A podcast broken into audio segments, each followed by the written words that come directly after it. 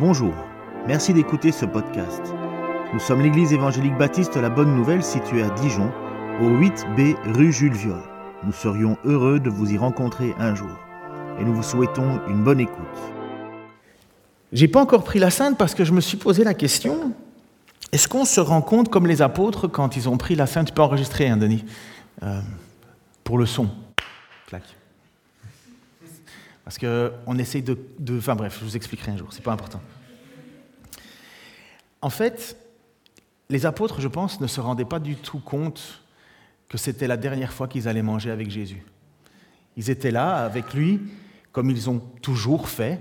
Ils ont mangé tous les jours avec le, Fils de Dieu, qui ne savait pas trop qui c'était encore. Ils, ils voyaient juste les miracles, ils étaient juste stupéfaits de la puissance qui émanait de cet homme. Ils en étaient troublés à un certain moment, mais je ne sais même pas s'ils étaient vraiment au courant que à un moment, ils allaient prendre la dernière Pâque. Alors, ils ont chanté, euh, parce qu'il y avait la fête de la Pâque. La Pâque, à la base, c'est la sortie d'Égypte. C'est le fait que Dieu utilise Moïse pour faire sortir son peuple. Mais en même temps, c'est un événement tellement important qu'il y a un rituel qui devait être fait. Et ce rituel, c'était de, prendre un agneau, de le partager aussi avec d'autres, avec les gens qui étaient chez soi, de, manger avec euh, un repas avec des herbes amères et ainsi de suite. Il y avait toute une symbolique que aujourd'hui encore les Juifs font. Euh, qui s'appelle le Seder, hein, je crois, il me semble bien, c'est Seder pour fêter le Pessa. Pessa, c'est le veut dire le, la Pâque. Pâque, c'est l'idée que ça passe au-dessus. On va parler de ça. Mais je ne sais pas si les apôtres étaient vraiment se rendaient compte. Ils ont chanté, peut-être comme vous ce matin, vous chantez en disant tiens, pourquoi c'est des vieux chants Je ne connais pas les paroles, ceci là. Mais je suis certain que les apôtres étaient peut-être là-dedans aussi, en train de se dire bon, on chante encore une fois, parce que ça faisait quand même longtemps qu'ils avaient chanté la Pâque là-bas. Ils connaissaient ça par cœur, Psaume 122. Et est-ce qu'il se rendait compte qu'à ce moment-là, quand Jésus a dit je prendrai, il s'arrête, parce que la Sainte Sainte, ça ne ressemblait pas à ça. Aujourd'hui, on le fait en symbole. Il s'arrête, il prend son verre, il va lever un toast. C'est ça un peu l'idée hein, de la Sainte Sainte, c'est s'arrêter au milieu du repas pour prendre conscience de ce qu'on est en train de faire. Comme aujourd'hui, est-ce qu'on prend conscience de ce qu'on est en train de faire? Il s'arrête et il prend le bout de pain et il dit, pour pouvoir symboliser à ses apôtres qui ne savent pas trop ce qui va se passer, Ceci, c'est mon corps que je livre pour vous. Il prend le pain, il le mange. J'imagine que Pierre devait le manger avec les autres. Peut-être qu'il y en a un qui rouspétait parce qu'il avait mis un petit morceau plus petit que l'autre, j'en sais rien. Puis Jésus s'arrête, et puis il prend le vin, prend sa coupe, et il dit, ceci, c'est le sang que je vais verser pour vous. Alors comme Pascal l'a dit, il n'y a pas de pardon sans effusion de sang. Jésus savait qu'il allait faire quelque chose. Mais les apôtres sont pas au courant, ils ne comprennent pas. Il prend le vin, il le boit il le repose. Est-ce qu'un des apôtres a dit Ouf, il est un peu fermenté ce vin, ou il a passé, il goûte le bouchon, euh, pourtant, pourquoi c'est pas un Bordeaux, c'est un Bourgogne, ni, enfin bref. À ce moment-là, les apôtres ne comprenaient, à mon avis, pas encore très bien qui était Jésus. Et un des textes que nous avons avec Jésus, c'est qu'il va poser la question il va poser la question à ses apôtres, mais à disciples. disciples donc les apôtres, ce sont ceux que Jésus a choisis. Les disciples, ce sont ceux qui suivaient Jésus. On peut mettre les disciples, on peut mettre les apôtres dans les disciples, mais les apôtres sont les douze. Et ils sont là. Et Jésus va certainement parler à l'ensemble. Il va demander aux apôtres qui, les gens disent que je suis? Il va dire ceci un certain moment euh, dans Marc chapitre 8, versets 28 et 29. Ils vont lui dire, pour les uns, tu es Jean-Baptiste, pour d'autres, tu es Élie, pour d'autres encore, tu es le prophète. Alors il leur demanda, et vous, qui dites-vous que je suis? Puis en même temps, euh, pour vous, qui est Jésus? Qui est-il? Et Pierre va déclarer avec force, tu es le Messie. Le Messie, le Christ, le Meshaya, c'est la même chose. Le Christ, ce n'est pas, prénom Jésus, nom de famille Christ. Christ, ça veut dire le choisi, le oint. C'est simplement la traduction du mot Messie. Le Messie, c'est celui qui est attendu, c'est celui qui devait délivrer Israël. Et l'apôtre Pierre, il dit, mais tu es le Messie. On va dire, bravo, Pierre, à l'école du dimanche, il recevrait certainement une sucette, un chocolat, un petit cadeau, un dessin qu'il va donner à sa maman à la sortie du culte, quelque chose comme ça, parce qu'il a bien répondu. Et est-ce que vous auriez dit, vous, c'est le Messie? Ah, si vous ne savez pas répondre à ça, euh, je ne sais pas ce que vous faites ici, hein, les amis. Est-ce que vous auriez répondu, mais tu es le Messie? Enfin, vous dites aujourd'hui, est-ce que Jésus est le Messie? Amen, quand même.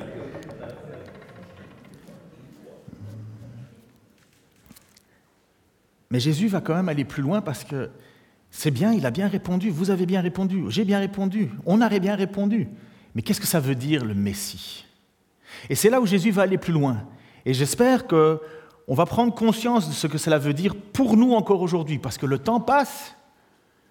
Le temps passe. Et puis on se dit, ben, est-ce que ça ne devient pas désuet, toutes ces choses-là? Est-ce que finalement ça ne perd pas sa saveur? Est-ce que ça ne perd pas son goût? Est-ce que c'était pour un temps passé? Je me suis même posé la question, tiens, qu'est-ce qui était prêché dans les églises en Ukraine avant que Poutine décide d'envoyer ses chars? Est-ce qu'ils annonçaient la joie, la bénédiction, la prospérité? Vous allez voir, tout va aller, tu vas avoir de l'argent, du succès. Est-ce qu'ils avaient envie de sauter en l'air très très haut pendant qu'ils chantaient? Parce que s'ils ne sortaient pas de la réunion de culte sans avoir une émotion, ils se disaient Oh, j'ai rien vécu.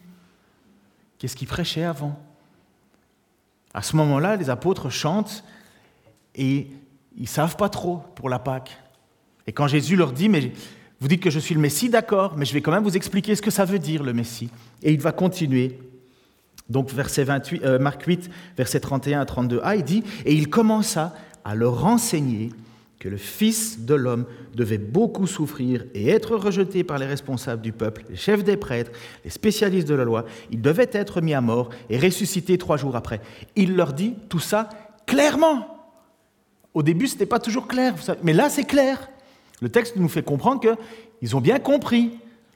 Et à votre avis, vous, seriez là avec, ce, Jésus dont vous avez vu accomplir des miracles incroyables, des choses extraordinaires, des foules se déplacent, les gens arrivent, ils sont lépreux, ils repartent, ils sont plus lépreux, ils sont aveugles, ils sont plus aveugles, ils étaient boiteux, ou ils marchaient pas, ils repartent, ils marchent. Waouh! Tu te dis waouh! Mais à un certain moment, il te dit, vous savez, je vais, je vais être livré on va aller à Jérusalem et je vais être livré, on va m'attraper, on va me faire souffrir, on va me clouer sur une croix et je vais ressusciter. Qu'est-ce que Pierre dit? Mais jamais Jamais j'accepterai que mon Messie, puisque je te dis que tu es le Messie, jamais j'accepterai que mon Messie vive cela. Non, non, non. Et voilà que Jésus, justement, va lui parler clairement. C'est un texte que beaucoup connaissent. Hein. Alors Pierre le prit à part et se mit à faire des reproches. Ça, je trouve ça quand même juste exceptionnel. Jésus qui se fait sermonner par l'apôtre Pierre. Le Fils de Dieu, le Messie, puisqu'il vient de dire que tu es le Messie, hein, quelques versets juste avant, tu es le Messie. Jésus dit, ben, je vais t'expliquer ce que c'est le Messie, et Pierre lui dit, ah non, je ne veux pas d'un Messie comme ça. Tu n'es pas mon Messie, tu es... Je ne suis pas d'accord. Et Jésus se retourna, regarda ses disciples et reprit Pierre sévèrement. Arrière Satan, éloigne-toi de moi, car tes pensées ne sont pas celles de Dieu, ce sont des pensées toutes humaines. vous imaginez un peu la gifle. Mais on, vit ça comme ça aussi, vous savez. je me rends bien compte que le véritable message de l'Évangile, il est de plus en plus dilué. En fait, on ne veut plus vraiment de ce Messie-là. On veut, on veut, et j'en suis de plus en plus conscient, on veut une idole dans la vie. On veut une idole de Dieu. Vous savez pourquoi le peuple de Dieu quittait toujours Dieu pour aller vers d'autres dieux? Pourquoi ils faisaient ça? Ils, avaient, alors, ils, étaient, ils connaissaient le vrai Dieu. Ils étaient, ils étaient le peuple élu, le peuple choisi. Ils ont eu les prophètes, ils ont eu tout. Mais pourquoi est-ce que sans cesse ils se tournent vers un autre Dieu? Un bal ceci, un bal cela Pourquoi, à votre avis?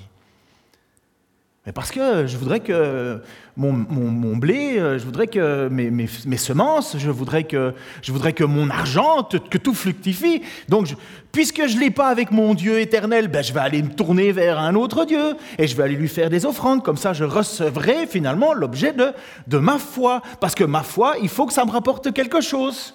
Ma foi, il faut que ça soit concret. Il faut, faut que ça paye faut qu'on voit autour de moi que je sers le vrai Dieu parce que moi je suis béni, pas toi. Mais c'est ça que Pierre se fait reprocher. Tu as des pensées toutes humaines. Puisque Pierre veut pas que le Messie meure. Pierre ne veut pas que, alors que Jésus a annoncé clairement, il ne le veut pas. Ce n'est pas ça le Messie que je veux. Ce n'est pas le Dieu que je veux. Et c'est là où Jésus lui dit, mais tu as des pensées toutes humaines. Et vous savez, Pierre n'est pas différent de nous, on est pareil à lui, on, est comme ça, on lutte constamment entre ce que Dieu nous enseigne et ce que nous voulons. Et toute l'histoire du peuple d'Israël, ça a toujours été ça. Ils se sont toujours tournés vers d'autres dieux dans le but de quoi? Que ça leur rapporte. Le but d'une idole, c'est de lui donner quelque chose pour recevoir en retour. Et Dieu se rit de cela. Vous lisez les textes, il dit vous vous prosternez devant des bouts de bois, des bouts de scie. Il dit mais ça ne ça sert à rien, ça n'a pas de vie. Mais pourquoi le peuple quand même le fait? Pourquoi le peuple qui, qui, tourne tout le temps son regard vers quelque chose d'autre que ce que Dieu a donné? Parce que nous avons, comme Pierre, une fausse pensée de qui est Dieu. Nous avons une vision toute humaine ben, on est humain, donc forcément c'est un peu normal. Et alors là, Jésus va justement prendre ce temps, cette occasion pour enseigner la foule. Alors, nous sommes la foule. On va dire c'est Jésus qui nous enseigne à travers ses paroles. Nous sommes la foule. Marc 8, 34 à 38. Là-dessus, Jésus appela la foule ainsi que ses disciples et leur dit, Si quelqu'un veut me suivre, donc il est en réponse à ce que Pierre a dit, tu es tout humain. Donc finalement, il va lui répondre en disant, voilà la vision divine de ce qu'est le Messie. Là-dessus, Jésus appela la foule, ainsi que ses disciples, et leur dit, si quelqu'un veut me suivre, qu'il renonce à lui-même, qu'il se charge de sa croix et qu'il me suive. En effet, celui qui est préoccupé de sa, vie, la perdra, mais celui qui perdra sa vie à cause de moi et de l'Évangile la sauvera. Si un homme parvenait à posséder le monde entier, à quoi cela lui servirait-il s'il perd sa vie? Que peut-on donner pour racheter sa vie? Si quelqu'un a honte de moi et de mes paroles au milieu des hommes de, ce, des hommes de ce temps qui sont infidèles à Dieu et qui transgressent la loi, le Fils de l'homme aura à son tour honte de lui quand il viendra dans la gloire de son Père avec les saints anges. Oh là là là, mettez-vous à la place de la foule, mettez-vous à la place de Pierre, mettez-vous à la place des apôtres, mettez-vous à la place de tous ces gens-là.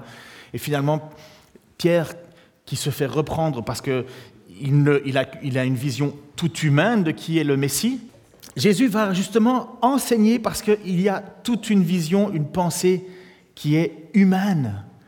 Et il va expliquer ce que c'est de véritablement suivre le Seigneur, de suivre le Messie. J'espère de tout cœur que c'est ton objectif. Parce que ces paroles sont quand même essentielles, surtout pour maîtriser quelque chose qu'on ne maîtrise pas. Vous savez que 100% des gens qui aiment le Seigneur ou qui ne l'aiment pas finissent comme un chien, un chat. On meurt.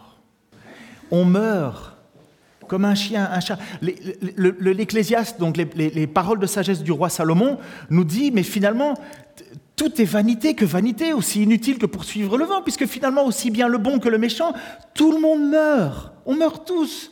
Finalement, à quoi ça sert d'accumuler, accumuler, accumuler Parce que finalement, tu accumules, mais c'est quelqu'un d'autre qui va en profiter parce qu'au final, tu meurs.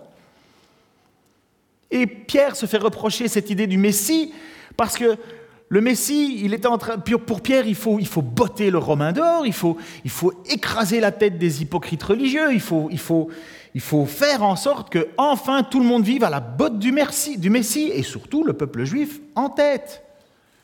Mais Jésus lui dit non, il faut qu'il meure mais il va ressusciter. Parce que c'est ça le projet.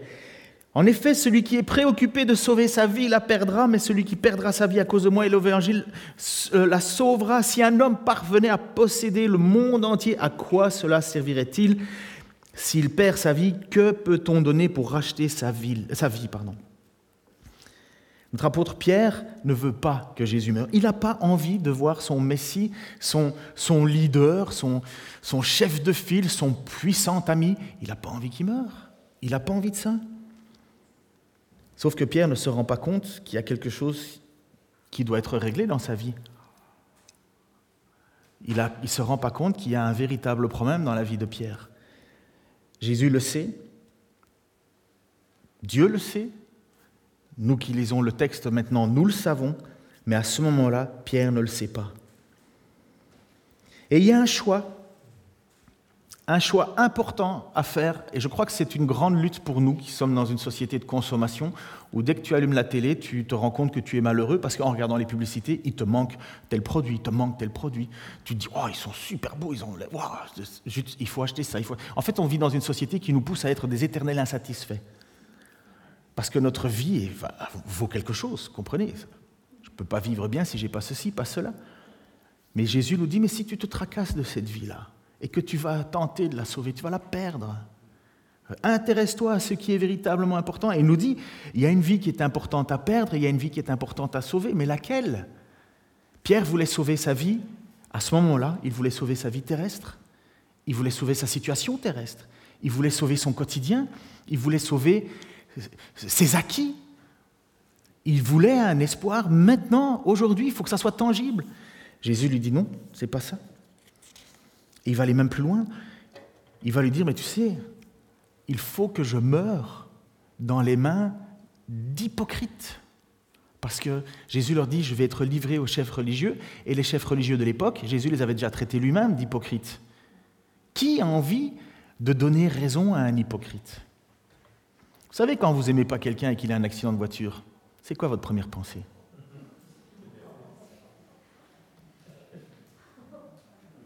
Avouez, on est humain. Hein. C'est la même chose pour l'apôtre Pierre. Il a envie. Et là, Jésus dit non, non, non, je vais être livré entre leurs mains. Et ils vont me faire mourir. Je vais être attaché au bois. Et pour le peu que vous connaissez un tout petit peu l'Écriture, comme les apôtres devaient le connaître, j'imagine un petit peu, un texte dit Maudit celui qui est pendu au bois. Comment ça tu vas te laisser maudire? Comment ça tu vas être crucifié? Comment ça tu vas, faire tout ça? Il faut que je souffre beaucoup, que je sois rejeté par les responsables du peuple et les spécialistes. Je vais être mis à mort, mais je vais ressusciter le troisième jour. En fait, est-ce que nous croyons en ce message? Vraiment Vraiment, est-ce que nous croyons en ce message? Est-ce que nous avons juste confiance de dire, vous savez, moi, j'ai placé ma foi en Dieu parce qu'il est mort pour mes péchés et il est ressuscité. L'apôtre Paul, quand il est allé à, Athènes, euh, et il a commencé à prêcher ce message-là, les gens l'ont pris pour un fou, en disant, mais un Dieu qui meurt, c'est quoi ça pour un Dieu? C'est un scandale pour les Juifs qui attendaient finalement un, Messie qui viendrait asseoir l'autorité, mais pour les, Grecs, c'était une folie, en disant, mais enfin, un Dieu qui meurt, depuis quand? Les dieux font mourir les gens, Dieu ne meurt pas lui-même. Et pourtant, tout ça s'était annoncé. Alors je vais vous faire une longue lecture, mais qui montre bien à quel point,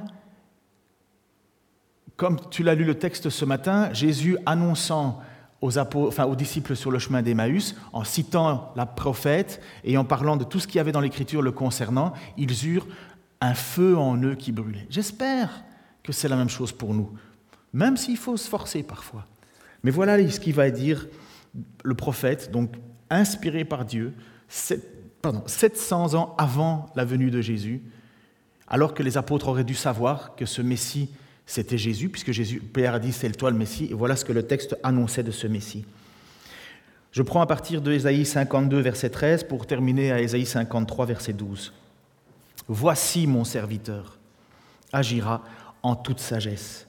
Il sera haut placé, très élevé, grandement exalté. Et eh bien là, l'apôtre Pierre, il dit Amen à ce moment-là. Il dit Oui, je veux celui-là. Passage suivant. Beaucoup ont été horrifiés tellement son visage était défiguré, et tant son apparence n'avait plus rien d'humaine. Car il accomplira le rite de l'aspersion pour beaucoup de nations. Les rois à son sujet resteront bouche close, car ils verront eux-mêmes ce qui ne leur avait pas été raconté, ils comprendront ce qui ne leur avait pas été annoncé. Qui a cru à notre message? À qui a été révélée la puissance de l'Éternel? Car devant l'Éternel, il a grandi tout droit, comme une jeune pousse ou comme une racine sortant d'un sol aride. Il n'avait ni prestance, ni beauté pour retenir notre attention, ni rien dans son aspect qui pût nous attirer. Il était méprisé, abandonné des hommes, un homme de douleur, habitué à la souffrance. Oui, il était semblable à ceux devant lesquels on détourne les yeux. Il était méprisé, et nous n'avons fait aucun cas de sa valeur. Pourtant, en vérité, ce sont de nos maladies qu'il s'est chargé et ce sont nos souffrances qu'il a prises sur lui, alors que nous étions, alors que nous pensions que Dieu l'avait puni, frappé et humilié. Mais c'est pour nos péchés qu'il a été percé. C'est pour nos fautes qu'il a été brisé. Le châtiment qui nous donne la paix est retombé sur lui, et c'est par ses blessures que nous sommes guéris. Nous étions tous errants, pareils à des brebis. Chacun de nous allait par son propre chemin, et l'Éternel a fait retomber sur lui les fautes de nous tous. On l'a frappé et il s'est humilié. Il n'a pas dit un mot semblable à un agneau mené à l'abattoir, tout comme les brebis muettes devant ceux qui la tondent. il n'a pas dit un mot. Il a été arraché à la vie par la contrainte suite à un jugement. Et qui parmi les gens de sa génération s'est soucié de son sort lorsqu'on l'a retranché du pays des vivants? Il a été frappé à mort à cause des péchés que mon peuple a commis. On a mis son tombeau parmi les criminels, son sépulcre parmi les riches, alors qu'il n'avait pas commis d'acte de violence et que jamais ses lèvres n'avaient prononcé de mensonge. Mais il a plu à Dieu de le briser par la souffrance. Bien que toi, Dieu, tu aies livré sa vie en sacrifice de réparation, il verra une descendance. Il vivra de longs jours et il accomplira avec succès ce que désire l'Éternel, car après avoir tant souffert, il verra la lumière. Il sera comblé. Et parce que beaucoup de gens le connaîtront, mon serviteur, le juste, les déclarera justes, et il se chargera de leurs fautes. Voilà pourquoi je lui donnerai une part avec ces gens nombreux, et il partagera le butin avec la multitude, car il s'est dépouillé lui-même jusqu'à la mort et s'est laissé compter parmi les malfaiteurs, car il a pris sur lui les fautes d'un grand nombre. Il est intervenu en faveur des coupables. Quel texte, hein? Pierre n'était pas censé l'oublier, ce texte-là, mais bien entendu, il avait des pensées toutes humaines. Il regardait une partie des choses. Mon serviteur sera grand, sera exalté. Et Jésus lui dit, mais non, le Messie va souffrir, va être rejeté. Il va dire à d'autres parts, afin que l'Écriture s'accomplisse. Qu'est-ce que tu... Enfin, déjà, pour avoir conscience d'un passage comme ça et de prendre toute sa, sa force, premièrement, qui est Dieu pour toi Vraiment? Un pote? Un confident? Un soutien? Un un moyen de garder mon équilibre psychologique? Une manière de remplir tes chakras? Qui est Dieu? Est-ce que tu crois qu'il existe d'abord? C'est le premier point. Deuxièmement, est-ce qu'il est favorable ou défavorable? Est-ce qu'il est content de ce que je suis ou il n'est pas content de ce que je suis? Est-ce qu'il va m'accueillir dans sa perfection ou est-ce qu'il ne va pas m'accueillir dans sa perfection? Jusqu'à la chute, jusqu'au moment de la chute, Adam et Ève vivaient tranquilles. Le texte nous dit qu'ils étaient sans honte, même dans leur unité, ils étaient sans honte. Ils n'avaient pas besoin d'être honteux. Ils n'avaient pas de mal en eux, ils étaient parfaits.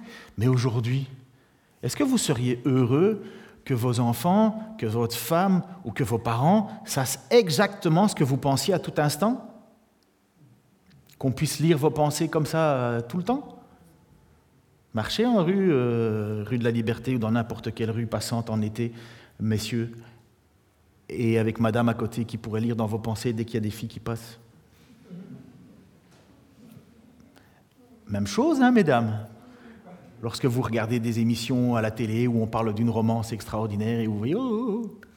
si Dieu, si, si votre mari pouvait penser directement ce qu'il y a. Mais Adam et Ève, n'avaient pas besoin d'avoir peur à ce moment-là. Ils vivaient dans une parfaite perfection puisqu'ils étaient purs. Mais depuis la chute, on n'est plus là. On n'a pas envie. On sait très bien qu'on ne mérite pas. On sait très bien qu'on n'est pas bon. On sait très bien qu'on est souillé, que le péché est en nous, qu'on lutte constamment. Et si Dieu devait nous juger, il nous jugerait comment? Ben, Il nous jugerait en disant Séparé de moi éternellement. Enfer, le mot enfer, le mot le plus juste, c'est châtiment éternel. Ça veut dire constamment puni de la faute commise. Est-ce que je crois que Dieu existe? Est-ce que je crois que le châtiment éternel existe? Parce que si Dieu existe et qu'il n'y a pas de châtiment, bah, super quoi. On va tous au ciel, hein, chantons, chantons, euh, tapons des mains et attendons que ça passe et après ça sera mieux. Mais si on pense que si après la mort, comme les gens disent, oh, mais j'ai pas peur de mourir, hmm, c'est parce que tu oublies que la mort, il y a quelque chose de derrière. Et là, Jésus nous dit, Pierre, c'est pas ta vie maintenant que je veux régler comme problème. C'est le jour où tu vas te retrouver devant Dieu et que ça va être le jour du jugement. Ça, c'est le truc à régler, Pierre. Ça, c'est le plus important. Parce que cette vie que tu veux sauver, Tu vas la perdre, mais celui qui perdra sa vie pour moi la sauvera. Sous-entendu, Pierre, il y a quelque chose de plus grave à régler que ton problème de, de Romains autour de toi qui t'embête parce que tu ne peux pas vivre comme tu veux, de taxes et à payer exagérément parce qu'il y a de la malversation. Il y a un problème plus grand, Pierre. Le problème, c'est que mon Père est en colère. Le Dieu éternel, trois fois saint, est en colère. Et il veut régler ce problème pour toi, une fois pour toutes. Pierre, tu as des pensées toutes humaines. Moi, je vais t'expliquer ce que c'est que être le Messie. Il faudra que tu me suives et que tu portes ta croix et que tu abandonnes cette idée de vouloir régner aujourd'hui parce qu'il y a un problème plus important et je dois mourir, mais je vais ressusciter.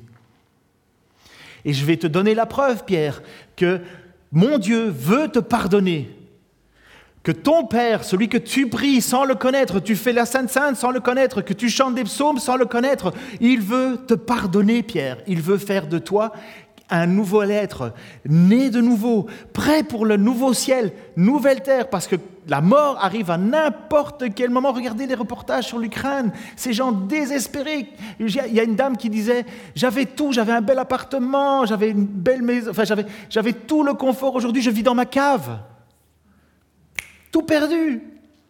Ils étaient totalement identiques à nous. Hein. Ils vivaient la même chose que nous. Mais voilà, hein. quelqu'un a pété les plombs de l'autre côté. Il a dit bon, Ça suffit, euh, les Américains, vous m'embêtez, vous êtes trop proches de mes. Je vais les attaquer. Mais qu'est-ce qu'ils ont fait? Qu'est-ce qu'elle a fait, cette dame? Elle n'a pas de. Elle a certainement. Elle n'a elle a, pas d'armes. C'est pas une militaire. Elle n'en a rien à faire de ça. Elle voulait vivre sa petite vie tranquille, bouffe mais Dieu lui fait grâce d'être encore en vie. Elle peut encore se tourner vers Jésus-Christ. Mais pour d'autres, où la mort est venue frapper comme ça, bouffe, parce que l'autre a décidé d'envoyer un missile sur une école, une école, un bâtiment. C'est fait, leur choix est fait. Et ce que j'adore dans l'apôtre Pierre, ce qui est magnifique avec l'apôtre Pierre, c'est que Pierre, plus tard, vous voyez qui était là. Hein. Donc il était un peu, je comprends pas trop ce qui se passe. Euh, il se fait reprendre par Jésus, arrière de moi Satan, ça fait mal quand même. Puis euh, tu as des pensées toutes humaines. Par la suite, l'apôtre Pierre va écrire, et on l'étudie en ce moment, il va écrire quelque chose d'extraordinaire. Il va dire ceci en 1 Pierre 1.3. Loué soit Dieu, le Père de notre Seigneur Jésus-Christ. Dans son grand amour, il nous a fait naître à une vie nouvelle grâce à la résurrection de Jésus-Christ d'entre les morts, pour nous donner une espérance vivante. Voilà le cadeau de la Pâque, voilà le cadeau de la résurrection, voilà la chose qui, qui devrait, et je sais que c'est une lutte pour vous comme pour moi, mais qui devrait être la source d'une plus grande joie impensable, parce que vous pourriez dire, quoi qui m'arrive, j'ai une espérance. Quoi qui m'arrive, quoi qui m'arrive, je sais que c'est difficile à comprendre parce que nous sommes dans cette tension. Hein. Nous, pour le moment, ce qui nous inquiète, c'est comment on va payer notre facture. Pour d'autres, ça va être comment je vais rembourser ou comment je vais faire les réparations sur ma voiture. Ou pour d'autres, c'est comment je vais manger. Pour d'autres, c'est où je vais aller en vacances. On a des considérations qui sont toutes humaines, comme Pierre. Mais Jésus nous dit, mais attention, il y a quelque chose de plus grave, plus grave, plus grave. Et Pierre l'a compris par la suite parce qu'il a découvert, parce qu'il a vu Jésus ressusciter, parce qu'il il le sait, puisqu'il était là au bord de Galilée, puis, puis Jésus lui a fait à manger, il lui a donné du poisson grillé, puis Pierre l'a vu, et puis qu'est-ce qu'il veut faire l'apôtre Pierre? Il veut nous dire à nous, à tous ceux qui vont lire ces paroles, Dieu nous a donné une espérance vivante, loué soit Dieu, le Père de notre Seigneur Jésus-Christ, dans son grand amour, il nous a fait naître à une vie nouvelle. Grâce à la résurrection de Jésus-Christ d'entre les morts pour nous donner une espérance vivante. L'apôtre Pierre n'est pas mort entre-temps mais il le sait qu'il a une nouvelle vie. Il le sait.